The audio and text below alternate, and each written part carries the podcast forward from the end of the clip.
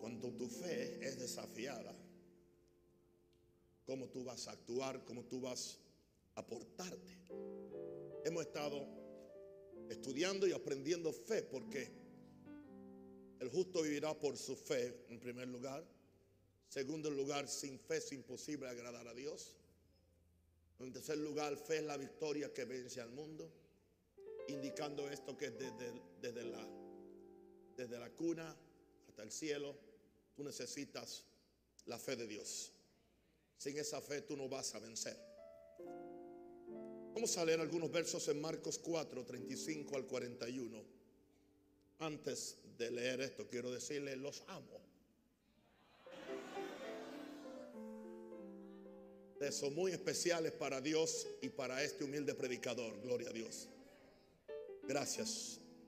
Marcos 4:35. Aquel día y aquel día fue el día del gran sermón que Jesús trajo en el capítulo 4 de Marcos acerca de la palabra, acerca de la semilla, cuando empezó diciendo el sembrador salió a sembrar y compara al predicador con el sembrador que siembra la semilla, que por cierto es la palabra.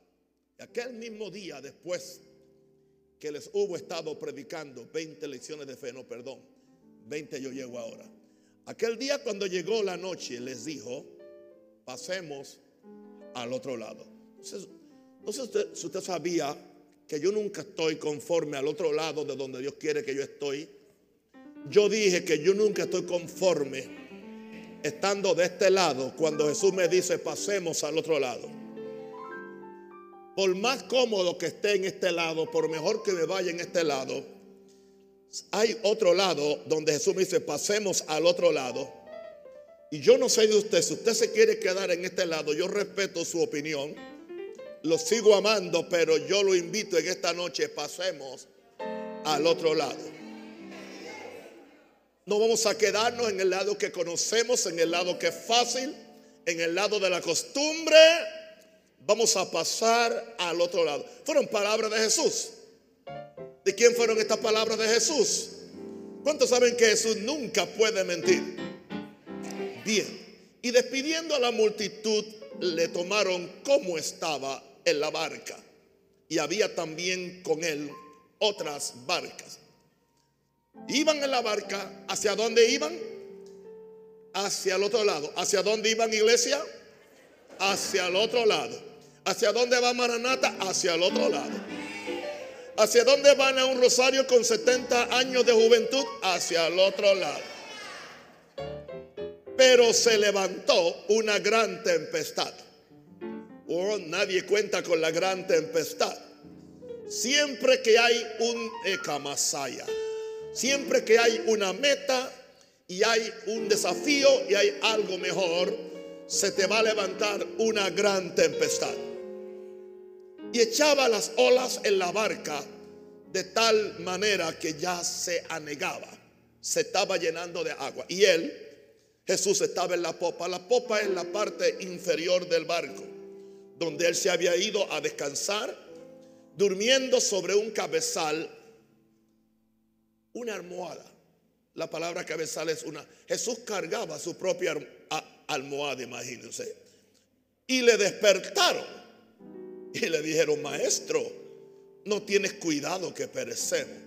¿A cuánta gente le gusta echarle la culpa a Dios por sus problemas? O por su falta de fe. O por su falta de responsabilidad. De trabajar con la fe que Dios le dio a él. Dile a tu vecino, están hablando de mí.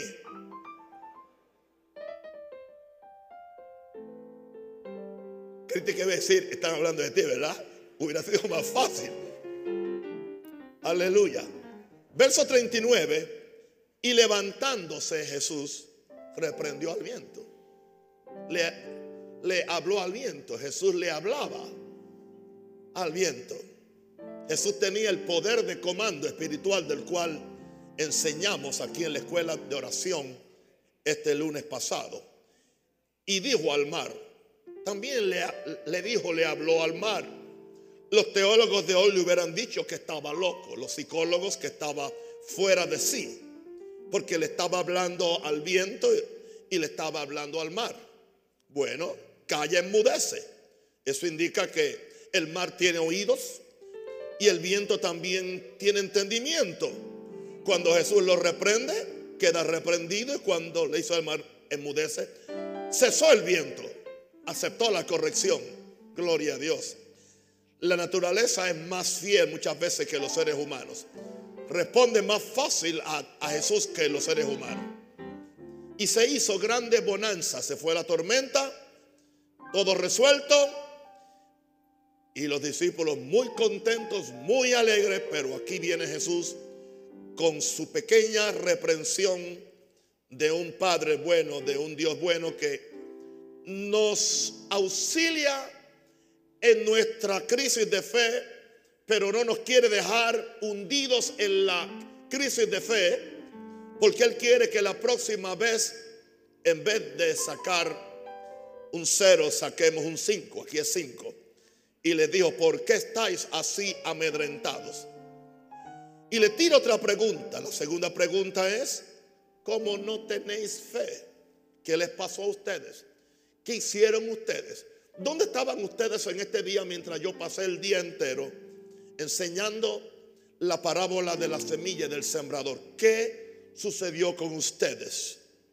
Y entonces, verso 41, temieron con gran temor. Se decían uno, el uno al otro, ¿quién es este que aún el viento y el mar le obedecen? Llevaban con él unos años y aún no lo conocían dormían con él y no lo conocían. Hacía milagros para él, no los conocían. Levantaba a los muertos, no lo conocían. Sanaba al leproso, no lo conocían. Le multiplicaba el alimento, no lo conocían. Cambió el agua en vino en Caná y no lo conocían. ¿Quién es este que aún el viento y el mar le obedecen? Padre, yo declaro en este momento que no estamos aquí para jugar un juego de fe. Tú sabes, que tengo un, gran amor por este pueblo y un gran amor por tu iglesia y, una gran pasión y ternura por todo aquel que invoque el nombre de Jesús. Me doy todo, la masa. Espíritu, alma cuerpo para ayudar a aquella gente de Dios que han estado sumidos en la ignorancia espiritual y nunca han descubierto el poder de la fe para mover montañas. En el nombre de Jesús. Amén. Como le dije antes, Marcos 4, lo pueden leer en sus casas, contiene el mejor seminario que Jesús les diera a sus discípulos acerca del poder de la palabra de fe o el poder de la semilla. En, ese capítulo Jesús nos hace responsable de la operación de la palabra en nosotros. Escúchenme bien, mis santos. Jesús nos hace responsable de la operación de la palabra que Él nos envía. En el momento que Él envía la palabra, usted y yo somos responsables de escuchar, recibir su palabra, sembrarla en el corazón y permitir que esa palabra traiga una cosecha. Pero si el corazón está maleado, va a matar la semilla. El corazón tiene que estar bueno en esta noche. Jesús nos hace responsable de la operación de sus palabras. Jesús nunca vio sus palabras como ideas o conceptos doctrinales. Jesús vio su palabra como una semilla de fe que necesitará el terreno, el terreno con las condiciones correctas para producir una gran cosecha. Yo estoy predicando aquí la palabra del Señor. Yo quisiera que todos ustedes fueran terreno fértil. Yo no puedo manipular eso. Eso depende de la actitud que usted tenga. Y hay cuatro posibilidades de cuatro terrenos que Jesús dijo que el sembrador salió a sembrar. Una semilla cayó en el camino. El camino es ese terreno que está caminado por los hombres. las filosofías, las doctrinas humanas. Está pisoteado. Y dice que vinieron los pájaros y se llevaron la semilla. Jesús interpretó, enseguida viene el diablo y se roba la semilla. Ese fue el primero. Dice que tiró la otra semilla, otra semilla cayó en pedregales. Y cuando salió el sol quemó la semilla porque no tenía suficiente profundidad. Diga suficiente profundidad. Hay cristianos que su problema es que no tienen ni profundidad. Dice que como no tenía profundidad de tierra, creció por un ratito con el poquito de tierra que tenía, pero como no tenía para dónde ahondar las raíces, cuando salió el sol, no tenía de dónde sacar la humedad y el agua, porque lo que había bajo eran piedra y que vino entonces se quemó. Ese es el segundo terreno. El tercer terreno dice, una semilla cayó entre espinos. Cayó entre espinos. Los tres son terrenos, los tres son el corazón, son diferentes corazones. Y dice que los espinos empezó a nacer los tallitos, pero como los espinos son más fuertes y más crueles que la buena semilla, porque siempre la mala semilla crece más rápido que la buena. La mala semilla siempre crece más rápido que la y la mala semilla tiene tiene la capacidad de ahogar la buena semilla si el corazón no está completamente preparado para sostener y para agarrarla y para cuidarla. Quiero que ustedes entiendan eso, hermanos. Usted, usted, usted, usted recibe una buena semilla de la palabra del Señor y, va a venir el diablo con todo. Va a ver si está en el camino para robársela enseguida. Va a ver si usted tiene profundidad de tierra para quemarle el pequeño tallito que sale. Y Satanás va, a ver, gloria a Dios, si no, entonces él mismo va a hacer que crezcan espinos para ahogar esa pequeña semilla que está naciendo. Hermano, Jesús dijo, de cuatro terrenos solamente tengo éxito en uno. En uno. Y era Jesús, porque él era el sembrador. El otro dijo, pero una parte cayó en buena tierra. Dice que esos son los que dan, los que tienen un corazón noble. Dice los que entienden la palabra, los que comprenden la palabra. Dice los que tienen corazón noble donde entró la semilla y encontró buen terreno y creció. Y aún en ese terreno hubieron tres niveles de cosecha. Algunas dieron 60 frutos por una digo, 30 frutos por una semilla. Otras, otras dieron 60 frutos por una semilla. Otras dieron 100 frutos por una semilla. O sea que aún en el buen terreno hay diferentes niveles de cosecha. Usted dice, pastor, ¿y dónde estaba esa enseñanza? Pues ahí he estado, en Marcos 3. Yo no traje el Nuevo Testamento de Estados Unidos, estaba aquí en Panamá. ¿Qué estaban haciendo con él? Yo no sé. Pero creo que solamente lo estaban usando para recoger ofrendas y no para enseñar fe. Y a su nombre, alguien diga, Pastor, yo te amo aunque me molesta lo que dices. Amén. Ahora, sus discípulos somos responsables de cultivar nuestra propia fe para que podamos salir siempre invictos en todos los problemas y desafíos de la vida. Ay, yo quisiera ser el hermano Naúm. Él no tiene problemas. ¿En qué barco usted vino? ¿Quién se lo dijo? En el mundo tendréis aflicción. Y mientras más cerca usted está de Dios, más, más terrible será el ataque diabólico contra usted. Porque el diablo odia al hombre y a la mujer de Dios. En el mundo dice que los que quieran vivir piadosamente sufrirán persecución. Aleluya. Pero usted y yo podemos, aleluya, vencer por medio de la palabra los problemas y desafíos de la vida. Ahora, saquemos de nuestra mente, mis, queridos hijos, que la fe es magia, que la fe es una emoción, que la fe la podemos activar sin haber sido responsable practicando las disciplinas espirituales que nos van a conducir a una fe que nos capacitará. Esa es mi meta, para vencer todo, diga todos, los ataques y desafíos del enemigo. Tú puedes vencer todos los ataques y desafíos del enemigo por medio de la fe. Claro, otros cobardemente se suscriben a una teología, una doctrina de la soberanía de Dios para así no tomar responsabilidad por su vida de fe. Tú eres responsable de la fe, porque la fe que es de Dios se tiene que convertir en tu fe. Jesús le dijo, le dijo a muchos, conforme a tu fe será hecho. Aleluya.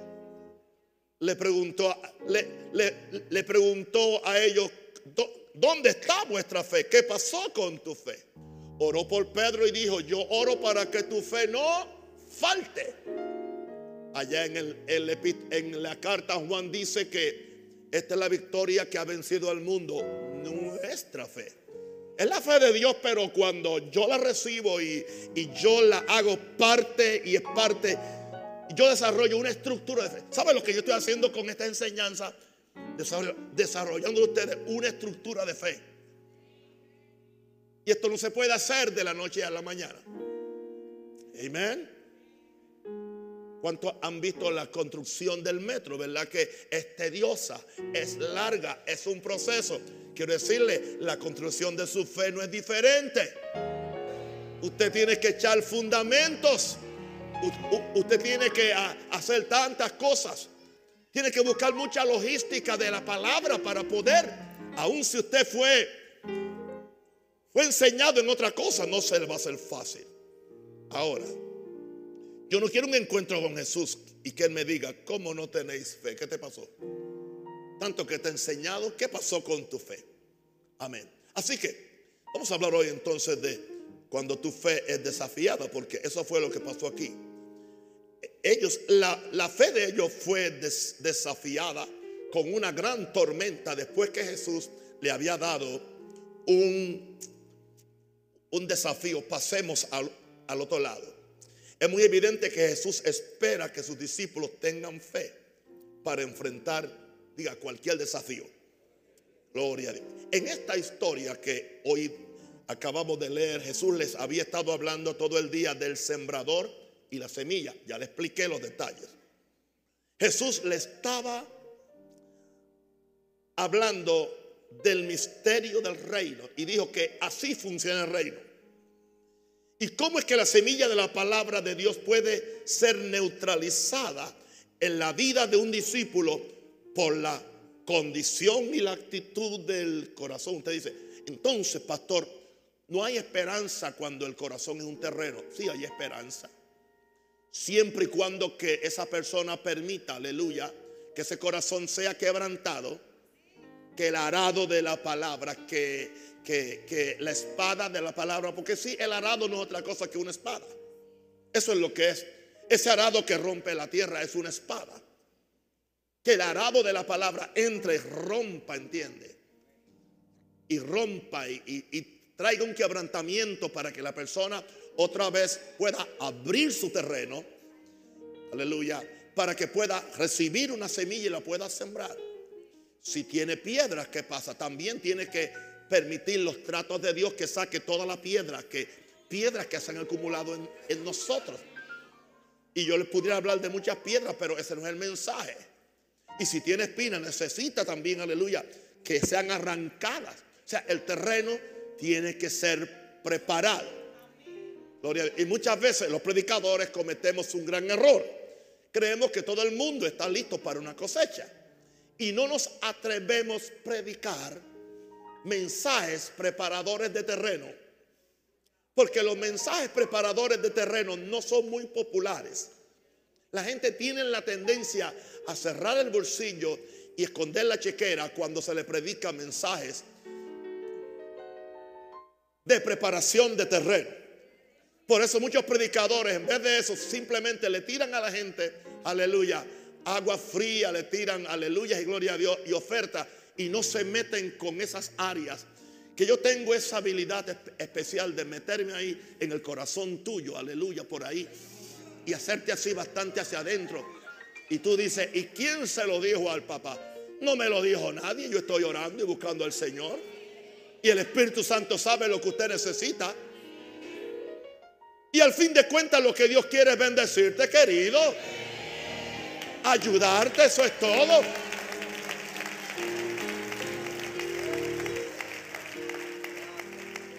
¿Cuántos cantan? Oh, que amigo nos es Cristo. ¿Verdad que está lindo? Oh, que amigo nos es Cristo. Bueno, usted puede cantarlo humildemente y decir, oh, que amigo es mi pastor también. Porque Él me ayuda. Él me capacita. Él me entrena. He's a coach. Aleluya. Él, él, es que está ahí ayudándome para que yo sea más que vencedor. ¿Cuántos dan gracias a Dios por la palabra de Dios? Amén. Aleluya. Glory. ¿No cree usted? ¿No cree usted? Algún día le voy a hablar del dolor del cambio. El dolor del cambio. Hay una expresión en inglés y la expresión en inglés es no pain, no gain. En otras palabras, si no hay dolor, no hay ganancia. Siempre para un cambio tiene que haber dolor. Gloria a Dios. Y la gente no quiere el dolor. Se nos ha enseñado un evangelio donde no hay dolor, donde no hay sufrimiento. Bien, ahora. Gloria a Dios. Jesús le dio una palabra que estaba preñada de fe. La palabra fue, ¿cuál? Pasemos dónde? Al otro lado. Jesús quería que ellos, los discípulos, tuvieran la misma fe en la palabra que Jesús tenía. ¿Qué es lo que yo quiero, mis santos? Porque yo vengo preparado.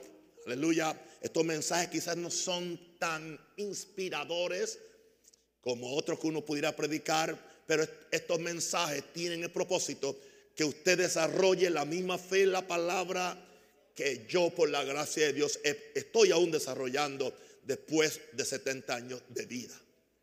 Por eso Jesús se fue a dormir, porque Jesús no tenía eh, problemas con su fe. Sabe que el que no tiene problemas con su fe puede dormir más fácil que el que no tiene problemas. Yo sé que Dios me puede, a veces yo me quedo en vigilia, no porque estoy preocupado por una situación, sino porque tengo una carga de intercesión por ciertas cosas. Pero no es porque no tengo fe, no es porque no crea que Jesús no está conmigo. Sucede que yo creo que Jesús está conmigo en el barco. Yo dije que Jesús está conmigo en el barco. No, pastor, ¿dónde usted se inventó eso? Pues, una pregunta, ¿no vive Jesús en ti y en mí? ¿Tú podías creer que Jesús, un Jesús eh, eh, humano, podía estar en un, barco eh, mm, natural? Pues un Jesús espíritu puede estar en un barco espiritual que es mi espíritu. Él vive en ti. Wow. Él se fue a dormir. Mientras Jesús dormía, la semilla de lo que él dijo crecía en él. Pero no creció en los discípulos. Y como la, la semilla crecía, Jesús no tenía ninguna preocupación. Toda ansiedad y toda preocupación no te voy a adorar la píldora, es simplemente falta de fe. Todo miedo es falta de fe. Todo afán y preocupación es falta de fe. Tú le llamas preocupación o tú le llamas es un acto de responsabilidad. Preocuparme no, es un acto de incredulidad. Preocuparse ya su nombre gloria.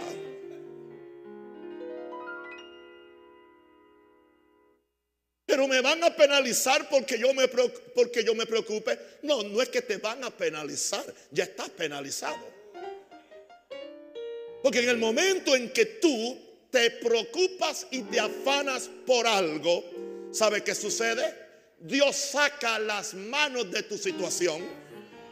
Tu preocupación no permite que Dios y el Espíritu Santo y los ángeles operen en tu problema por eso la Biblia dice, por nada estéis afanosos.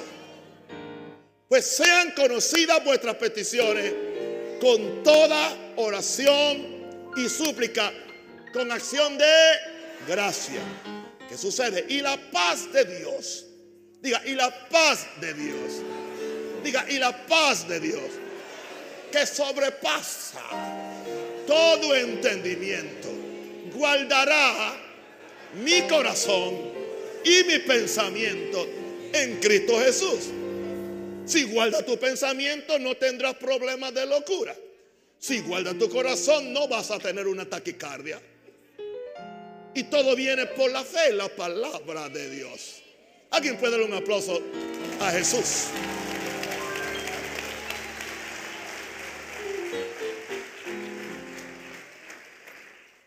Aleluya. Por nada estéis afanosos.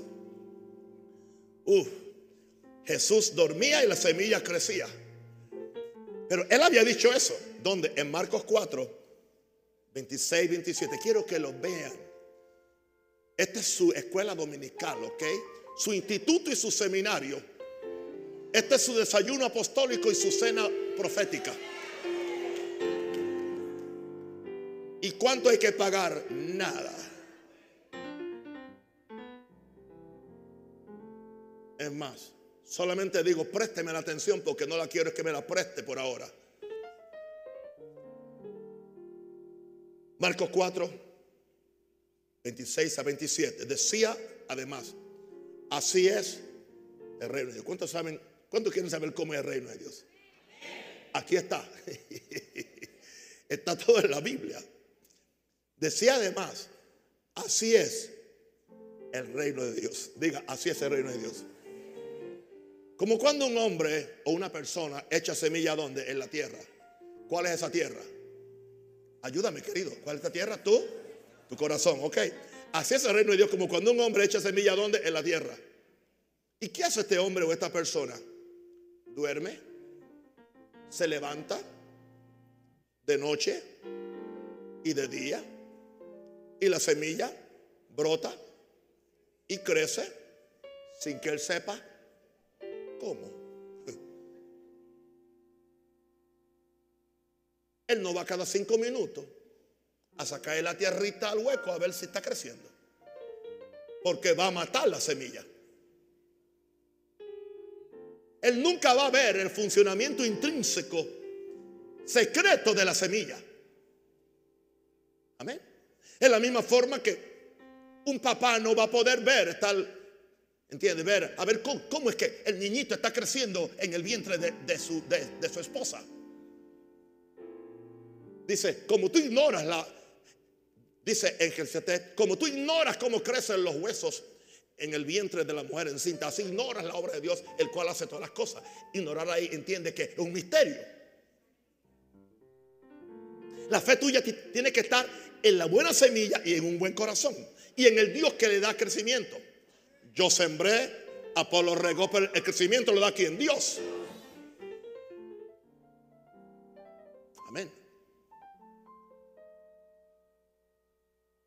Creo que fue esta semana, yo, yo sembré dos, sembré un palo de aguacate y sembré un palo de, de guayaba. ¿Entiendes? Allá están en la casa. Yo la sembré. Yo tengo fe que esas raíces van a empezar a ir hacia abajo. Yo tengo fe que esas raíces van a, buscar el agua. Yo lo que tengo que hacer es echarle agua. Si tiene alguna hierbita mala por el lado, sacársela. Y si necesita algún poquito de, fertilizante, se le echa. Pero eso es todo lo que yo hago. Yo no puedo hacer que crezca. mi ansiedad por comer guayabas. Entienda, mi ansiedad por comer guayaba no va a hacer que el palo crezca más rápido. Mi ansiedad por ver esos aguacates, que son esos aguacates grandes que le llaman de mantequilla, que tienen el cuero, no, el delgado no sirve porque es un problema cuando tú lo pelas. Pero este, este es uno apostólico y profético. Alguien diga aleluya. Por más que yo me preocupe, tengo que esperar un tiempo. Hasta el día que yo vea los aguacates. Es como cuando yo le hablé a mi árbol de mango allá en, en el oeste, cuando yo le hablé que nunca había dado mangos. Eso fue lo primero que me dijeron, es macho.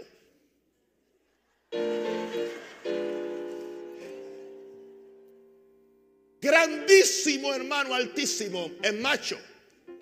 Él dijo, bueno, yo dije, es macho hasta hoy. Yo voy a hacer que sea hembra porque aquí llegó otro macho. Yo lo voy a fertilizar. Yo le voy a dar la semilla. ¿Cuál semilla? La palabra. Y le dije, mire, árbol, así le hablé, usted va, usted no puede estar sin dar mangos, porque si no yo lo tumbo. Porque yo no quiero un árbol aquí solamente para que me eche hojas, sino yo quiero mangos. Así que es mejor que tú des fruto. Yo decreto y declaro que tú eres fértil y como Jesús le habló a, la higuera para matarla, yo te hablo para darte vida.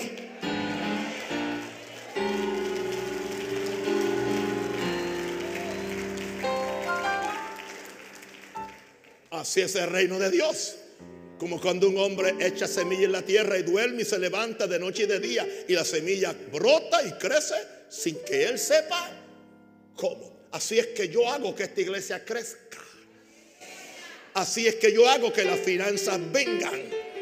En vez de estar peleando con todo el mundo y manipulando a todo el mundo y tener a, las ancianitas casi sin uñas porque están eh, eh, están haciendo actividades y haciendo esto, lo otro, y raspando yuca y raspando el guineo para hacer lo otro. No, nada de eso. Simplemente, aleluya. No, aquí, aquí no hemos venido a guayar la yuca, gloria a Dios. Aquí hemos venido a alabar a Jesús. Alguien diga aleluya. ¡Oh, gloria! ¿Cuánto dan gloria a Dios? Aleluya. Ahora, volvamos al asunto de los discípulos. Se dejaron amedrentar por la situación. Diga, se dejaron amedrentar. No fue que el diablo, ellos se dejaron amedrentar por la situación, porque tuvieron más fe en lo que vieron y sintieron que en lo que oyeron de Jesús. Por eso tú tienes que estar pegado a la palabra de Dios y no estés escuchando predicadores de esos que matan gente, que empobrecen gente, que enferman gente, porque no le dan palabras de vida. Jesús dijo, las palabras que yo hablo son espíritu y son vida. La palabra te debe levantar, te debe resucitar, te debe ayudar, te debe dar fe y esperanza. Oh, yes. ¿Qué fue lo que vieron? Vieron al mar embravecido que sintieron las olas, el agua que anegaba la embarcación y se les olvidó. Se les olvidó. Se les olvidó que alguien había dicho pasemos al otro lado. Aleluya. A ellos se les olvidaron dos cosas. Creo que están en mis puntos más tarde, pero voy a decirlo ahora mismo. A ellos se les olvidaron dos cosas. La presencia de Jesús y la palabra de Jesús. Con una sola era suficiente y tenían dos. Jesús les había dado la palabra, pasemos al otro lado. Y la palabra de, Jesús son vida. Pero también Él se había metido con ellos para ayudarles a ellos a ser el autor y consumador de la palabra. Y estaba con ellos. Sí que ellos tenían dos razones para no ser derrotados con aquel desafío del viento. La presencia de Jesús y la palabra que Jesús les dio. Voy a decirte algo hermano. Tú tienes la palabra de Dios y tiene la presencia del Espíritu Santo para ser más que vencedor. Diga conmigo, más que vencedor. Oh, dele gloria a Dios. Aleluya. Porque Jesús, ¿por qué razón Jesús, Jesús los reprendió? Si Jesús los, los reprendió, de Dios, ¿qué no tenéis fe? ¿Qué les pasó? Es porque Jesús sabía que ellos también podían reprender la tempestad. Mano, yo sé que suena muy espiritual siempre esperar que Jesús lo haga todo Él quiere envolverte a ti, querido, en el proceso. Él quiere que tú desarrolles tus alitas de águila también para que vuele. Él quiere que tú desarrolles tu fe para que venzas. Él quiere que tú desarrolles tu poder para que eche fuera al demonio. Él quiere que tú, que tú tengas, aleluya, que tú tengas, aleluya, eh, poder de, de comando, command power, poder para comandar para hablarle al problema. Cualquiera que dijera este monte, cualquiera que dijera este monte, quítate y échate al mar y no dudar en su corazón, sino creyere que será hecho lo que, lo que diga, le será hecho. Pero pida con fe, no dudando nada.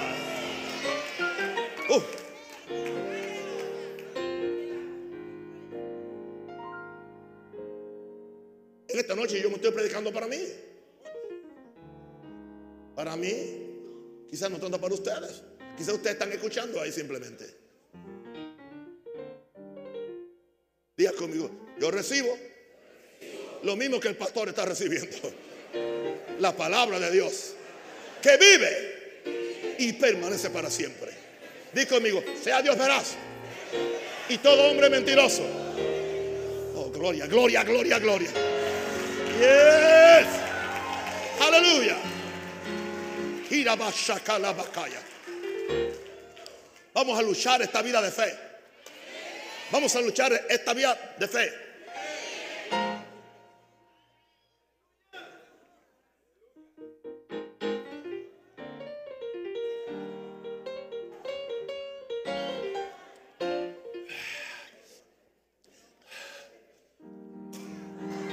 Bien, alguien diga aleluya.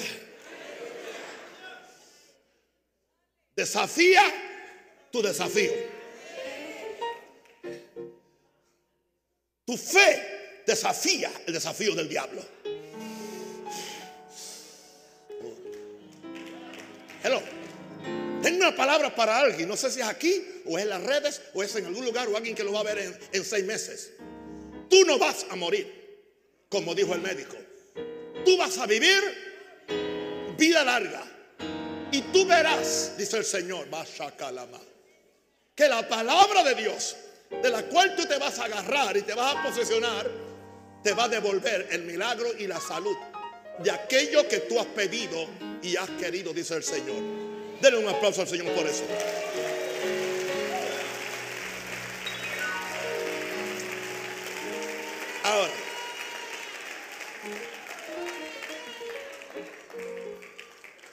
¿Qué fue lo que hizo este desafío a los discípulos? El desafío manifestó el verdadero estado de su fe. La fe no es para estar en un crucero de placer. El desafío manifestó el estado de su fe, porque ellos no tuvieron fe.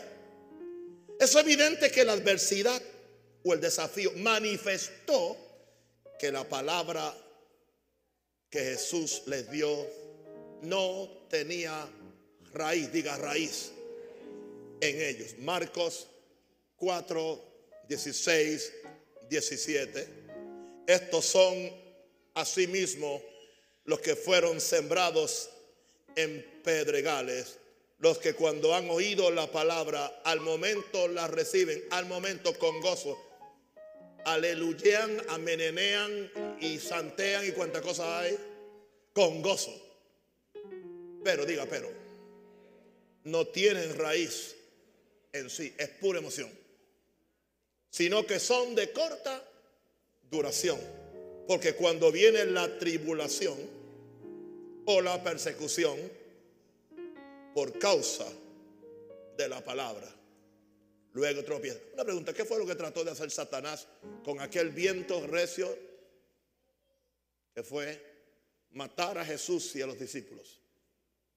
Pero además de eso, amedrentar a los discípulos para que no creyeran en la verdad de la palabra de su maestro. Recuerde, estos discípulos iban a ser los padres de la iglesia de Jesús. Muy importante, pues excepción de uno que se agallinó y se murió mal. Y Dios, Dios, Jesús tenía que entrenarlos en fe. Pero aquella prueba no la pasaron. No tenían raíz en ellos mismos. Ahora, el desafío manifestó el estado de su fe. Esto indica que ellos no recibieron la sustancia y el espíritu de la palabra, que es lo que trae fe. Diga sustancia y espíritu. Después la fe, la sustancia. Las palabras tienen un espíritu. Hermano, recuerde esto, las palabras tienen un espíritu. Puedo darle un ejemplo. Como yo sé que las palabras tienen un espíritu. Ah, yo por razón de que soy tan amante y soy tan amoroso, no me gusta oír o pensar cuando alguien lo, lo golpean, cuando alguien tiene un gran accidente automovilístico.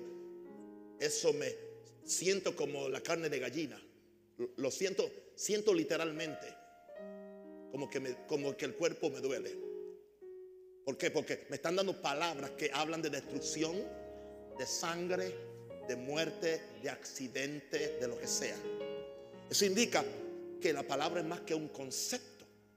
Porque si la palabra fuera un concepto, no me haría a mí ese efecto. Pero entonces, ¿qué sucede? Cuando alguien viene y te da una palabra de gozo, de alegría y de esperanza, ¿no cambia tu ambiente? Hello no cambia tu ambiente. ¿Por qué razón? Porque las palabras más que conceptos son espíritu y son vida o son espíritu y son muerte. Son siempre espíritu, pero un espíritu que da vida o un espíritu que da muerte, dependiendo de dónde vengan. Palabras de Dios, espíritu y vida. Palabras del enemigo, espíritu y muerte. Por eso tú, tú no debes prestarle tu lengua al diablo. ¿Me escuchaste? Tú no debes prestarle tu lengua a Satanás. Tú debes darle tu, lengua y tu boca y tu ser al Espíritu Santo para que Él sea quien hable en ti para bendecir. A la gente que levantarla, hermano. A, la gente que ayudarla. Gloria a Dios. Aunque lo que le quede sea una mechita que da un poquito de, luz, no, le, no lo sabe. Sopla, muerte una vez. No, no, no, no, no. Arregla la mecha. Échale aceite. Ayúdalo. Eso es lo que es iglesia. Por favor. Wow. Ellos solo recibieron el concepto de la palabra que se quedó en su mente, pero nunca echó raíz en el corazón. Ellos estaban acostumbrados a montarse en la fe de Naúm, perdón, en la fe de Jesús. Ellos estaban acostumbrados a montarse en la fe de Jesús. ¿Y qué van a hacer cuando Jesús se fuera y cuando aún se vaya? Al cielo. Aún no se va para ningún sitio, así que tranquilo. Eh, ellos estaban acostumbrados a montarse en la fe de quién? De Jesús. ¿Por qué? Porque estaban culpando a Jesús de su situación. Ellos no quisieron tomar culpa. Jesús, ¿por qué? ¿Por qué? ¿No tienes cuidado de nosotros? ¿No nos cuida? Ay, qué, qué, que niñitos, discípulos, nenitas. ¿Cómo no tenéis fe? ¿No tienes cuidado de nosotros? Parecemos. ¿Te dieron la palabra? ¿Has estado con Jesús? ¿Has visto cómo Jesús confronta todos los problemas? Aprende de una vez.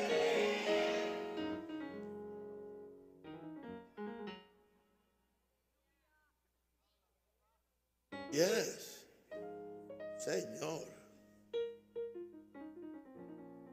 Porque ellos creían que el mero hecho que estaban con Jesús o que venían a la iglesia era la garantía para tener una travesía de placer sin ningún obstáculo. Hermano, yo quiero que usted entienda esto. Y hablo por experiencia. Siempre que el Señor me ha dicho, pasemos a hacer algo, pasemos al otro lado, oh, lo primero que viene es una gran persecución me empiezan a saltar dudas, el mismo infierno, hermano, le estoy abriendo mi corazón. El mismo infierno se abre, el mismo infierno habla. ¿Entiendes? Te quieren torturar tu mente, te quieren decir que no es posible, que no va a suceder, pero ya Dios te habló. Ya Dios te habló. Y yo voy a quedarme con la primera palabra que Dios me dio. Ah, glory. Di conmigo, yo voy a quedarme con la primera palabra que Dios me dio. Dios no es hombre para que mienta. Aleluya. Un aplauso fuerte a Jesús, por favor. Aleluya.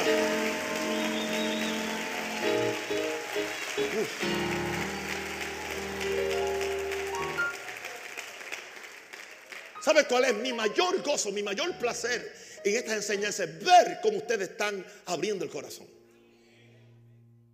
Me ha costado algunos años, pero aquí estamos, gloria a Dios. Veo que están, están, están comiendo, están hambrientos, están sedientos. Quieren esta fe de Dios. Oh, gloria a Dios. Señor. El estar con Jesús no te garantiza que tu, tu travesía va a ser una de placer. Pregúntale a Jesús y pregúntele a los discípulos.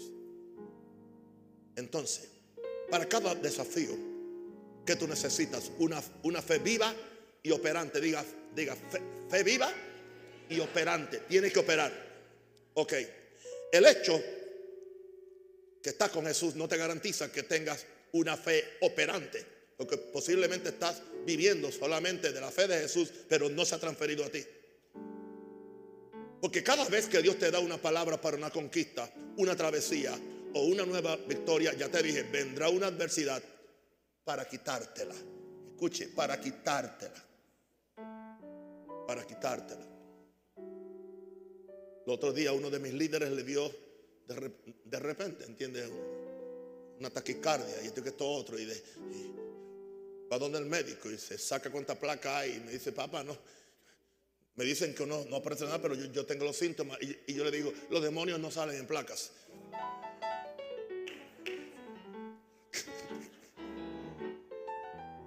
Ay, pastor, pero usted es tan crudo. Aleluya. Aleluya. Hace poco que también a otro de mis pastores empezó el diablo a atacarlo la espalda muy, fuerte y me llama.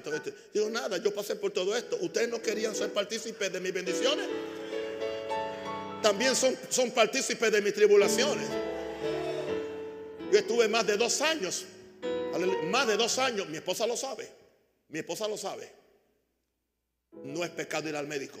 Yo decidí no ir, no porque no tenía eh, eh, eh, consejo o porque la mujer ama a uno, no quiere que que su, que su lindo papito se le muera, ¿entiendes?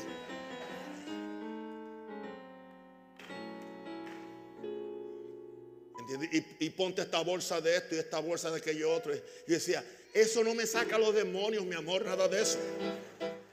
Pero te alivia. Sí, pero yo digo, si alivio el demonio se queda. Sí que yo no puedo aliviar el demonio porque entonces le va a gustar la bolsa caliente. O le va a gustar el sobo que le pongo y no se va a ir.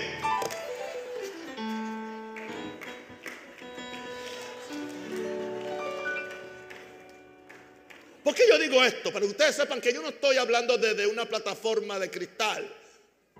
Yo tuve dos años luchando con la espalda. Venía de una conferencia internacional y íbamos a, pasar una semana de vacaciones con la familia en, una ciudad cerca de Miami con, un pastor amigo nuestro. ¿Entiendes? Iba muy bien hasta que llegué al lugar una, una, semana como yo predicaba y, aún predico. En aquella ocasión yo predicaba todas las mañanas y, todas las noches. Cuando llegamos, de, repente la espalda se me fue. Pasé una semana entera acostada en el piso, escribiendo los últimos capítulos del libro Confrontando a Satanás.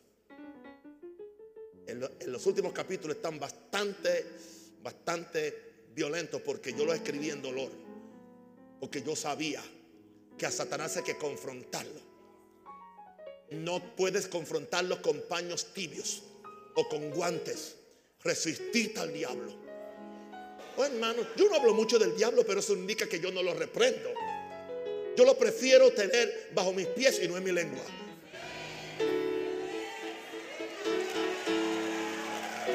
¡Eh, gloria! ¡Eh, como Shaya! ¿Oyeron lo que dije? Lo prefiero tener bajo mis pies y no en mi lengua. Pero Él es real. Él viene a matar, robar y destruir. Creo que después, la Minerva? Esa cosa agarró a Naisa también. ¿Ah? Y le dije, Naisa, aprende como yo aprendí, así que mira a ver.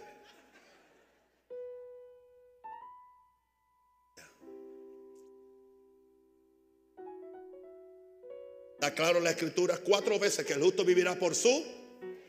Cuatro veces.